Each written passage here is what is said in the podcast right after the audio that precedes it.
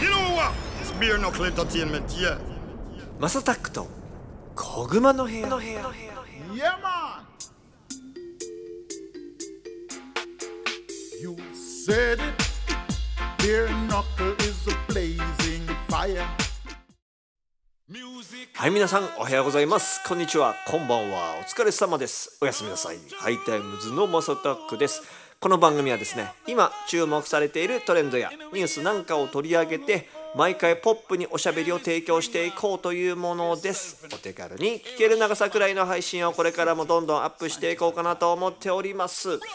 9月18もう9月もだんだん後半に差し迫ってきましたけれどもですね、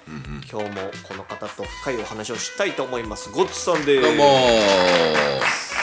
ーよろしくお願いしますお願いします、、はいいやもう完璧秋っすねもう秋に近づいてきてますねそうだね本当にまあ今から花粉が出てくる人は大変なあ時期にねそっか豚草系か豚草系の人たち俺ダメながんよね豚草あーじゃあ来ますねなんか前のポッドキャストで豚草がー言うてたのもう2年前ぐらいですかねもう2年ぐらい前ですねうちら長くやってるねああもうもう94回目とかになるんじゃないかな 多分いやもうすぐ100回っすようんもうすぐ100回ですよすごいな長々とまあでもね定期的にやれましたね、なんか最初の頃は遅れたりとかしてましたけど いやなんかねごめんあれはあれ完璧僕のいやいやいや、あれですもうもう僕僕も忘れたりしてますから。はい。もうねもう酒ばっか飲みながらね適当なことばっかり言ってたからもうみんなになっちゃったんですよいやいいじゃないですか。いいじゃないですか。それもそれですよ。本当にはい生産性は下がるわ締め切り納期は遅れるわ最悪で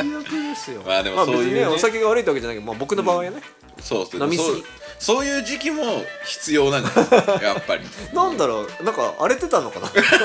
すさんでたのかなやまあもうもしかしたらタイミング的にも確かにすさんだ後かもしれない。すさんだ後だわ。確かに確かに。すさんで たわ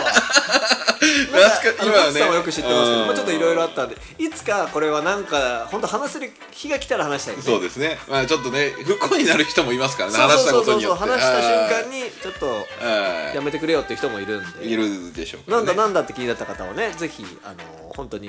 チャンネル登録、そして拡散を頑張ってでもよくね笑って喋れるようになりましたね。あの時はもうなんだろうひ刺しそうな気があする そうそうそうそうそうそうまあでもよかったですねそういう意味で振り返ってみるとあの本当ゴッツさんが恩人なんですよいやいなやんかそんなことはないですよ全然僕だって相談してもうもう俺もうやばいわってゴッツさんに相談した時にマサさんとであの怒る気持ちわかるんですけどあの5年間同じようなもしその気持ちだったらもうその時はもうそうしましょうとあまあそうっすねまあ、それを例えば SNS ささらすなりなんなりしていっていいんじゃないですかと、まあ、たとりあえず今は冷静にその5年待ってみましょうって言われたのが僕いまだにああ確かにそれでなんか保ててるありましたねからねそうですねいやあのい時やぶっちぎれてたっすもんね打ち切れてたらもう今やってないし多分、ね、もしかしたらどっかに入ってるかもしれなまあい、可能性はありますね、うん、いやもうそれぐらい誤差ね止めてくれた恩人ではあるんで全然全然全然はいたまたま入れてよかったですいやいやありがとうございますありがとうございますなんかねだからなんでちょっとベアナックルチームでなんかいろいろと今後もねやっていきたいなと思ってるけどねはいありがとうございます This is Bianacle Entertainment alongside Javi, aka Music Messenger. この前なんですけど、ちょっと話全然変わるんですけど、はいあのーあのねベアナックルのアリス君も大好きなディズニーおーまあまあ皆さん大好きですねディズニーおーのでディズニーにはその会員の人しか入れない、んクラブ33わあ聞いたことありますよなるほどなるほどよくあのー関さんのねあの都市伝説にも出てきますけども、本当にだからあのベールに包まれた場所え行ったんですかにこの前あの招待していただおいていおいおいおいおいおいおい行ってきましたえいいんすか言ってもまあいいんかあーでも言うのはいいのかあそうそうそうなるほどあなるのほどなるほどなるほど言うのはいいっぽいあーそういやいやいそうやじ皆ゃあさんどあれなんですよこれ実は僕写真とか動画とかいっぱい撮ってるんですけど、はいこれは SNS に出しちゃ絶対ダメでまあ、そうでしょうねなんかね、もしかしたらもうそういうよく言われてる都市伝説的な感じで僕がいなくなっちゃうかもしそうれでないすね後ろにミッキー立ってるかもし れないあだったらやろうかなやばいっですねなんかそうそうそうなんかねそんなの感じでこの前ちょっと行ってきて、はいはいはいどうだったんですかどでど、まどんなまとずこなんでねすかあれなんですよその時間予約時間にならな,、ならないとドアが開かないんですよほうえ閉まってんですか閉まってます、はいはいはいはいでまず入り口がどこだか分かんないからまずランドに入るときに、うんそのスタッフの人、うんあれスタッフっていうんだキャストかキキャャスストトのの人人にうん入り口でちょっとチケットをねああのチケットもじ皆さんもらえるんでね、うんうんうんじゃないと中入れないまあまあそうですねそうですでねチケットをもらってあの何々のご紹介のみたいな感じで言って、うあんじゃあチケットですって言ってチケットいただきましたと、うんで中に入ります場所分かりますかって言われて分からないですとうん一応口頭で説明してくれるんですけど、まあ、ちょちょっと途中まで案内してくれるんですようんなぜか途中までなんよなるほどでえ、はいちょっと待ってドアの前ぐらいまで来てよと思ったけどあそれそこ左曲がってみたいなほんほんほんほんでマジックショーみたいなのがあるのかなマジックまあ場所は言っちゃおう入り口入ってで十字路になってて左曲がるとマジックなんちゃらみたいなのがあって、はいはいはいはいはい手品とかね、はいはいでその横の建物なんですよ実はえー、大道芸人みたいな人がそういうマジックのショーをしてるところのじゃなくてね横マっジックショーっていう建物だった気がするああーそうなんだマジッはいクはんいちゃらはいはいではいはいでその横に入り口があって、うんなんかもう全然わかんない普通のドアなんではいでそのドアの前に立って右をパッと向くと「うんうクラブ133」っていう看板があったんですよ、ーんはいでここかとで僕だからそこで待ち合わせだったからよし中入っちゃおうと思ってドーンと閉ま閉まってやっぱ鍵閉まっててはいはいはいはいはいやっぱりあんまり強くやるとなんかすげえ怒られそうと思ってでキョロキョロキョロキョロしてたら、まあ、そのご紹介の人に会ってはい「あはいマスターこっちです」と。でそれで入っていくんですけど、んで入ったら入ったでなんかもうすごいんですよまずだから写あの写真撮らないあ撮っていいですけどあれねとかめちゃくちゃ笑顔なんですけど、うんうんうんで上に上がってったらなんかね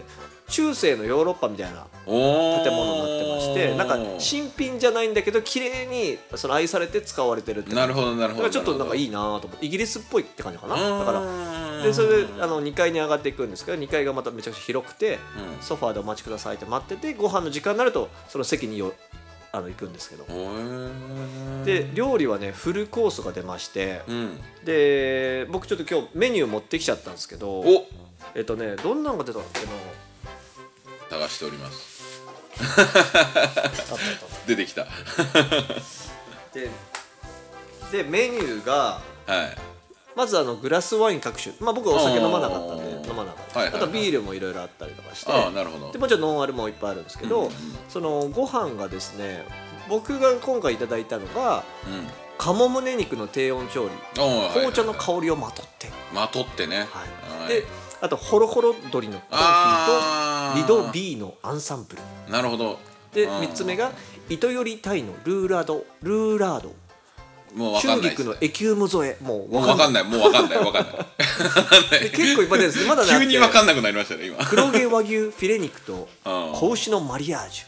うんまあまあまあまあまあわかるっすでわここからデザーるトなんですけど、はいはいぶどうのソルベっすうんなるほどリンゴのデクリネゾンデグリネゾンはわからないでカマンベールのグラス添 えなるほどうんプティフィールもうなんやねんもうなんやねんっていうプティフィールに関しては何かこれわですかかららんこれこれこれこれえでこれですまあ、そうそうそうそんなのをいただいたと、ーうーんでもね量がめちゃくちゃあってで毎回そのなんだろうそのキャストの人がそのなんて言うんだろうな説明してくれるんですよねこれを料理はこういうのを使ってましたうんうんもちろん食べる前にアレルギーの検査あのこれ大丈夫ですかとかっていうのは聞かれるんですけどうんうんうんうんうんえーすげえすごいよなんかディズニーランド行ったことありますごつさんあありますえっ、とね C はないんですけどランドの方ははそういありますランドってさそのそんな別にランド内ってそんなまあおまずくはないけどすげえうまいってわけでもない、ままあまあそうですね、あ、普通のあまあこんな感じよね、まあまあよくあるアトラクションのそそうだよねんご飯って感じですねでそこはねめちゃくちゃうまかったああやっぱそうっすかだからそれこそあのグルメ王のマロ君とか連れてきたいなってはいはいはいはいはいはいマラソンそういえばこの間さんま御殿出てたみたい3万5000出てましたね ああのに1年間に多分1300杯ぐらいラーメン食ってるーそう人そうがいてマロさんぐらいになるともうやっぱ行ったことあるんじゃないですかさすがにないんですかね多分ないんじゃないかなあだーから一応なんか全然もしあったらあのご紹介くださいって感じだったから、へーでそうそうあの今回そのメンバーじゃないとここって入れないんですけど、んうんうんメンバーの人に紹介していただいてあの、うんあの行ってきましたとえじゃあちなみにシンデレラ城とかも泊まれるんですかああそこは聞いてないなあそこ聞いてないか、うんいやなんかいつか多分子供が東京に上がってきた時とかに、うんうんディズニーランド連れてってあげたいなと思ってたんで、うんうんなんかでもね VIP プランっていうのあるって言ってたよなんか年末かなんかかな50万円ぐらいのあ高でえも一人じゃなくて何人何人かなんですよはいはいはいはいだはいから泊まってなんかかランドで遊べてみたいなえー多分一そうなんだ人は10万円ぐらいかもしれないで聞いてたらでどんどんなんかいろいろオプションがついてくんだけどなんかそれをなんか最後に説明されたえそうそうそうで、まあ、ご飯食べてで、あのーご飯食べてる途中にもうデザートぐらいの時にあの、うんエレクトリカルパレードをその中で見れるんですー、よえー、めっちゃいいじゃないですかで全部暗くして急にお暗くしてその建物の中から外を見るんですけど、うんうんうんえっと、僕が行った日は雨が降ってたんで、はいはいはいはい逆回りのやつだったんですねああこのコースが違うんですねそうなんですよ、はいだだけど普通だったらそのなんだろうクラブ33の真下をそのエレエレクトリカルパレードはおー走ってで音って外からだとさ聞こえないじゃんはいはいはいしっかりね建物のそのクラブ33の中のスピーカーから聞こえるんですようわ最最高音っいすいねみたいななえこれ外で見てるよりでもちろんいいよねでまあもちろんいいっ涼すしいねしねいいっすねとかなんかねあのー暑くもなく寒くもちょうどいいあれだし上級国民感 が出てるでその時だけカーテンがそのカクラブ33って普段は閉まってんだけど開くんですよえー、そうなんだフラッシュをたたかれるもので写真を撮らないでくださいっていうルールもあってああはいはいはい場所がバレちゃうからまあそうでしょうね確かに確かに何確かこにの秘密感みたいなこんな映える料理と映える景色でなんで SNS 上げたらあかんのみ たいなまああの場所に関してはもう言ってしまいましたけど僕らがそうそうあでもね結構場所はみんな知ってんじゃないたあだまあまあそうっすよね確かに入れないって言ってただからそのうん昔はそのなんだっけご飯チケットとかがオークションで50万とかで売られているやしすげえな遊べるしなんだしとかって言ってあディズニーに関しては本当にあの人たちってすごいブランディング気にするかブラらンディングすごいよねだから本当にいけないと思いますよ普通の人っていうかあのちゃんとした人じゃないと多分そこいけないは ずですよでなんかね子供はダメなんだってあちゃーそうなんだそうだからううちも子供連れてきたいなと思って「何歳ですか?」って言ったら「2歳と6歳です」でなんかね年齢が結構上の子供っていいみたいうんうんうん中学生だったっけななんかなんかそれぐらいだったらなんか OK みたいなことは言ってたよえー、じゃあ子供が中学生になったら頑張ろうかな、うん全然全然なんか言ってくださいって言ってたあなるほどっすね、いやうんぜひぜひぜひそうなんですよだから僕も会員になろうと思っていろいろ聞いたんですけどはいはいはい会員は全然なれなさそうだああなんかもそうういお感じ金とかでもないしうんなんかそのだ誰かの知り合いとかミクシーみたいな感じでいけるかなと思ったあどうなんですかねディズニーの貢献度なんですかねどどうどうなんだろうなんなだ一番何が最初にもうさたな何人かもう決まってて、うんうんそのメンバーが誰か抜けてそれでリプレイスで入るとかじゃないとダメみたいなあーなんか人数の上限があるみたいあそういうことですか、な、うん、そうなんですよねいやーなんかすごいいいっすねそういうのなんかねえだ都市伝説的だけどなんで33なんだろうとかねああそうですよちょっと思いました出てきますよねだから僕もなんかそのフリーメイソン的な場所とか探したけどねああどうでしたどうでした全然いやなんかねそれよりなんかあの圧倒されちゃって楽しくなっちゃったまあまあそりゃそうっ すね確かにそんなところで勘ぐりながら見たくないですよねなんだみたいな夢なの にねあゆででクラブ33ってなんかね個室があるらしいんですよおうおうおうでその個室は今コロナ禍だからあれだけど、うんミッキーが会いに来て来て来てくれるらしいよめっちゃいいじゃないですかやばいミッキー独り占めできるんですかミッキー独り占めできるらしいですよ一応ミッキーっていあれでしょ一人しか絶対いないから地球上ではこの時間帯はねそこのミッキーしかいないっていううだから被らないって言いますよね確実にこうなんか考えられてるって言いますよねすごいよねあうのクラーんブいやいろいろ感動しちゃったまあやっぱ徹底しますねうんなんかもねうすげえだからもううわーってなんか高揚しすぎて、うん変な質問とかしちゃったもんどうやったらディズニーみたいのできますかねみたいなこと聞いちゃったそれは 多分言われますよ200年かけてくださいって言われるいや なんかなんでそれ言ったかっていうとなんかこんな夢を見れてす素晴らしいなと思ったからなんですよ僕はだからうんうんなうんんかこういうのってどうやったらできるんだろうなっていうのは,、はいはいはいはいはいはいなんか本当子供に帰れたというかいやでもいいことですねね本当になんででもこそ全然もしあれだったらお子さんがある程度でかくなったらねはい、ぜひぜひぜひ行ってほしいでますあけど、僕まあ本当にあの彼女ん例えば女の人とディズニー行ったことないんですようんうんうんうんだからそのデートとかでえ男同士で行くのあーそれの時はたまたま友達数人で行ったんですよね、はいはいはいはいだからあれあ一回だけありました忘れてましたすいませんあるでしょあ忘れてました やっぱ女の子と行くでしょ一回だけねだから本当にそういうレベルなんですよ僕、うんうんうん遊園地自体に行かないっていうデートでねそうそうなんですよそうなんですよ分チかョるイ分かスるしないんデーですよトに遊園地行く人ってどういうカップルなんて思うもんね活発なんかまあ女の子が行きたがるんじゃないんですかねあそうまかあわわかんないですけど僕の今までそっかのそっか方々はあんまりいなかったから特にあれですけどなんかね男からしたらなんかあ、んごめんなさいやめましょうやめましょう、うん夢はえそうもらえますかあーらそうです僕高所恐怖症ですからあでも確かに女子がそのディズニーとかディズニーランドとかシーとかさ、あのあのカップルで行きたいっていうのは分かる、うんうんうんうんそれはすごく分かるかな、 C って酒飲めるんでしょシー今ランドも飲むラランドも飲めるんですか、うん、あランドもだからコロナ禍になったからなのかな普通そうになんだなんか全然買えますよえー、そうなんだまた時代が変わりましたねそうね昔ランドはダメだったよねそうランドダメで C は飲めるからじゃあそうそうそう C が結構大人が行ってそう、お大人ののためのディズニーランドが C みたいなイメージがありましたね僕らはねえ今だって集客の人数減ってるけど売り上げは伸びてるからやっぱすごいなと思ったいやそうっすよねすごいっすよ、うんやっぱりね大人の話するとね、うん、いろんな時代に対応できるようなビジネスをしてるんだろうな、すごいよねいやなんかちょっと都市伝説の話をしたからさ、んまあ都市伝説じゃないけど中間選挙どう思ってます Little from kick the kangaroo リリックキックしてぶん殴るベアナックルトああランプさんとねまあ共和党対民主党なんですけどいや最近僕その厳密的にそのなんて言うんだろうアメリカの情報ソースをあの草の根してるわけじゃないから、あれですけど僕の耳に入ってきてるのは共和党有利だっていうのはよく聞きますそよねうだよね、なんかポッドキャスターのジョー・バイデンもさジョー・バイデンジョー・バイデンじゃないよジョー・バイデンじゃないな、ジョー・ローガンジョー・ローガンですね全部が一緒になっちゃっいたきなりポッドキャスターになりましたねバイデン大 統領プレジジョデー・ントバイデンはバイデンやどうぞどうぞどうそうぞジョー・ローガンもだから、なんかあなんだっけ冒頭えっとリパブリックあリパブリカンって言ってたから、うんその共和党に投票しなよっていうようなことは言っててまあそれ切り取られたけどねまあ、そまあ、その前僕その回も話聞いてたからはいはいはいあれだったんですけどこれなんでそういうふうにジョー・ローガンが言ったかというと、い一応なんか前後の話があって、まあ、今回はこのコロナ対策だったり、まあ、コロナ自体だったりとうんうんうんかこのワクチン対策とかそれに関してのところでちょっとなんか匂うなっていう部分で言ってたって感なるほどね、まああとはアフガンの撤退もあるんじゃないですかじうーまああれはでもトランプが決めてたことだからあれですけどんもともとねやり方失敗したよねっていうのはすごいば、ね、あのバイデン言われてるし、うんうんうんまあ、なんかいろいろあれでしょうねで特に今え今ってウクライナに対しては、アメリカ結構税金ぶっ込んでますよね多分お金出してるんじゃないかなで国が大変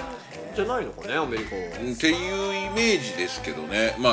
あのー多分だから共和党ってなってるのかなって僕は勝手に思ってましたああねくん自分の国なんとかせいやってなるよねそうそうそうまあアメリカのね選挙って、正直世界のあの治安に関係するじゃないですか、うんうんうんあだからすごいそのキーなところだと思うんですけど今回ねあのラストベルトって言われてるやつら、でやつら言うと思ったけど、あのあの地域がどう触れるかですよねバイデンに対してラストベルトってウクライナあじゃないですあのあのあああアメリカですアメリカの、あのーなんていうんだろう旧旧産業地域デトロイトとか、ああの辺はいはいはいはいはいあの辺だったと思うんですねはいはいはいはいああいう昔の重工業地域なるほどねのところが今ってねちょっと良くなくなってるからラストベルトって言われるんですけどあ低所得白人層じゃないけどそうそうそうそうそうそうそうあのそさサビサビのラストですね、うんうんうんうんそうだからそこのそこがバイデンに移っあバイデンの民主党に流れちゃったからトランプ負けたじゃないですか、うんうんうんっていうのがあったんでそれが今回どっちに触れるんかなっていう確かにななんかそのトランプさんじゃなくて共和党を応援したいっていう人も結構意見としてはあああるだいぶ増えましたかだらそのいろいろ聞いてるとだからで民主党もだからバイデンじゃなくて例えばオバマがまた復活するとかってあるのかうんいやさすがにオバマはないんじゃない2かな回当選の大統領ってないんだっけアメリ今のところないはずですよああいるかな連続はいるますけどねカうんうんうんうん復活っていうのはなかなどうなんだろう歴史的にはいるのかなちょっとそこ安知倍らなさいんみですたいにだから一回首相をちょっとやめてまた戻ってくるみたいでも今のところアメリカってないイメージありますねなないよねうん息子がなるのはよく聞きますけどハンター・バイデンはやばいんじゃないまあハンター・バイデ ンはむ無理じゃないかなさすがにあそこまで出ちゃうとなんかねさすがに国民も分かってるよねそこまああとまあこれは別にあのトランプさんを批判してるわけでは全くないんですけど、別にあの人って良くも悪くもの人じゃないですか、うんよくもあること良くも悪くもの人なんですけど共和党ってやっぱりトランプさんに超える人材がいないんだなっていうのはああまあ確かに思いましたね、うんうんうんうんなんだかんだ言ってはいはいはいはいはいなんかいいますっけあのまあちょっと前にえっとあのひげ面のあの若手の共和党員の方だから名前ど忘れしちゃったんですけど、その人とかは結構来てるなと思ったけどでも今回やっぱトランプ一強じゃないですかほぼ強いよねおーあのなんだろう影響力はすごいよねいやーやっぱすごいですねそういう意味で言うとねなんか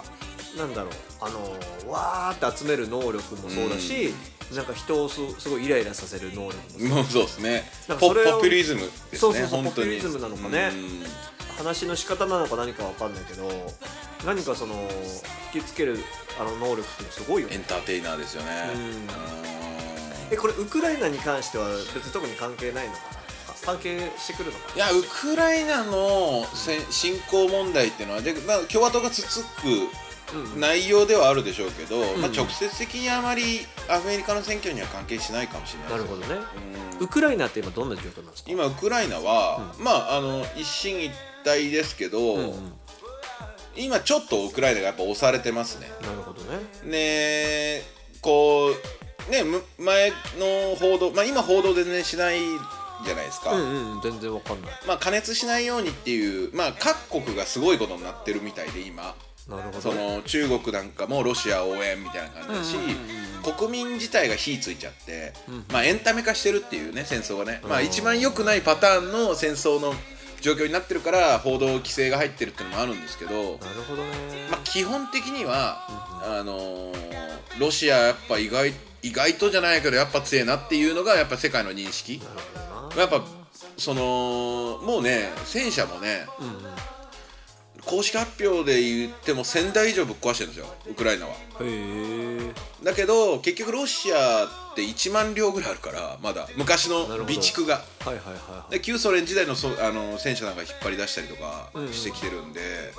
まあまあもう全然数でも数で物言わしてる状態まあその分ねロシアのうん国民が死んでるんで、なかなかそのロシアも引くに引けなくなってってるっていうのもあるんですけど、まあウクライナはウクライナでね軍事大国まあもともと軍事の輸出き輸出企業じゃない輸出国なんで、最近でちょっと聞いたトピックは、だからそのロシアももともとウクライナってロソ連国家じゃないですか、だからもともとある兵器ってロシア製なんですよはいはいはいでミグとかなんですけど、そのミグにアメリカ製の兵器乗っけて、あの改造したりとかっていうのをうまくやってますねまあそういうのってできるのってまあアメリカでもなかなかできないと思うので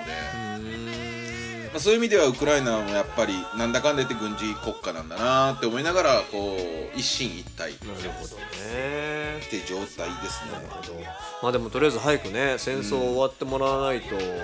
みんな誰も得しないよね、まあだ多から僕も分ある一部の武器を売ってる人たちだけなのかもしれないけどそうですねあとエネルギー関係のあ人たちが石油とかそっかそっかそこは潤ってんのか潤ってるですねやっぱ値段がガンガンガンガン上がってるし需要はめちゃめちゃあるからああそっかそっかそっかそっかそっかだからそうだよねねオイルの値段めちゃめちゃ高いもんねそうだから結局そのヨーロッパ全体まあ要はロシアはウクライナと戦ってるつもりはないんですようんうんあの昔の日本軍と一緒で、んうんそのち中国で戦う中国人と戦う、まあ、これはね賛否両論あるんで何とも言えないんですけど、うん中国の方々と戦ってたんですけど、その中国の裏っ側にいるアメリカイギリスとか戦ってたわけじゃないですか、そのマインドと似てるんですよねロシアは。なるほウクウクライナはもともと同胞じゃないですか、うんうんうんまあ、ウクライナからしたらもうお前は同胞じゃねえっていうことにはなってるんだけど、うんうんまあ、昔の日本と中国と一緒でどなるほどね焚きつけてる人がいてそうるってそうことそねうそうで結局そうなんだけどロシアはやっぱりその向こうにいるアメリカとイギリスとけ喧嘩してるつもりだから、うん結局ヨーロッパはもう全部標的なんですはいよはね。いはいはいはいってなった時に最近ボリス・ジョンソンもうやめちゃいますけど、うんもうヨーロッパ全体で戦わないといけない要はそのこの、なんていう生活苦うんうん原料が上がったりとか、電気代上がったり光熱費が上がったりすることに対しても、それを耐えることが戦争なんだっていうふうにまあ昔のチャーチルみたいなこと言ってるわけですよねはいはい本当に第二次世界大戦のチャーチルの演説聞いてあの見てもらったら分かるんですけど、ものすごい似たこと言ってますへでまあ、各国が今統一経済っていうか、まあ、要はその統制経済、要は戦時国家体制になってるわけですよ、まあもうしょうがないんですよねもうだけエネルギーもないし、国が管理するしかないみたいな状態になってるから、だからそういった時にやっぱりその戦争の引き金がどんどん大きくなることだけを避けないといけないねそうだねっていうのがみんなただこだいぶ今 EU 国家の国民たちはもうええ加減にせえと。そうだよねいやいや関係ないやって思ったもんなってると思うイギリスなんかあれでしょ80%ぐらいまた値上げするらしいですね、ええ光熱費80%はマジでしんどすぎそうでしょ上限引き上げたらしいですね国が設定してる上限があるんですよこれ以上では売っちゃダメだよっていう、うんうんそれを引き上げないともうやっていけないそう、ま回らないっていう状態までいってるんでいやなかなかイギリス人も大変だなみたいないねやもうとりあえずねもうちょっと平和を願うのみですよねもう早く集結してまあほしいな欲しいんですけど集結するタイミングがねそうなんだろうねうんきっと今は出した刀をいつ戻すのかっていうそうだ戻し方でしょ、うん多分それでかっこつかなくなってプーチンも出せ、ね、まだ戻せないってのもあるだろうし、そね、うそうそうそうだから今のパターンでいくとロシアが引くってことはありえないそうからだねまあこんなこと言っちゃなんですけど、うんウクライナが蹂躙されるまでは続なるほどくかなまあせ、ね、ヨーロッパが気合い入れていやもうロシアぶっ通じます全面戦争しますってなったらまた話は別かもしれないですけど、うんまあなかなか、む無理だうろう、ん、む無理というかそれはね選んじゃいけない選択肢じゃないですか人類として。まあ、世界戦争になっちゃうよねでウクライナの人方々がどういうその、ね、マインドで今全世界の前線として戦ってるわけですけど、まあいらっしゃるかわからないですけどそのどういうマインドかわからないですけど、やっぱりそのうんジレンマですよね、ウクライナのことを思えば戦争を終結してほしくはないというか、まあ終結してほしいんだけどもそのねう勝った形そうででしょそうウクライナがロシアを蹂躙することはまあまず難しいと思うんです、正直な話今の戦戦況を見てると、だからじりじりどうにか防戦で、うん今が精一杯な気がしますけどねなるほどこう負けないっていうのはねいやもう早く早い集結をね皆さん祈りましょう本当に、ね、そうですねはいということで今後も月々に配信していく予定です毎日の通勤通学時間家事の合間休日のブレイクタイムなど少しの時間にでもちょこちょこ聞いてもらえたら嬉しいですということで今日もコツさん お勉強になる話ありがとうございましたありがとうございました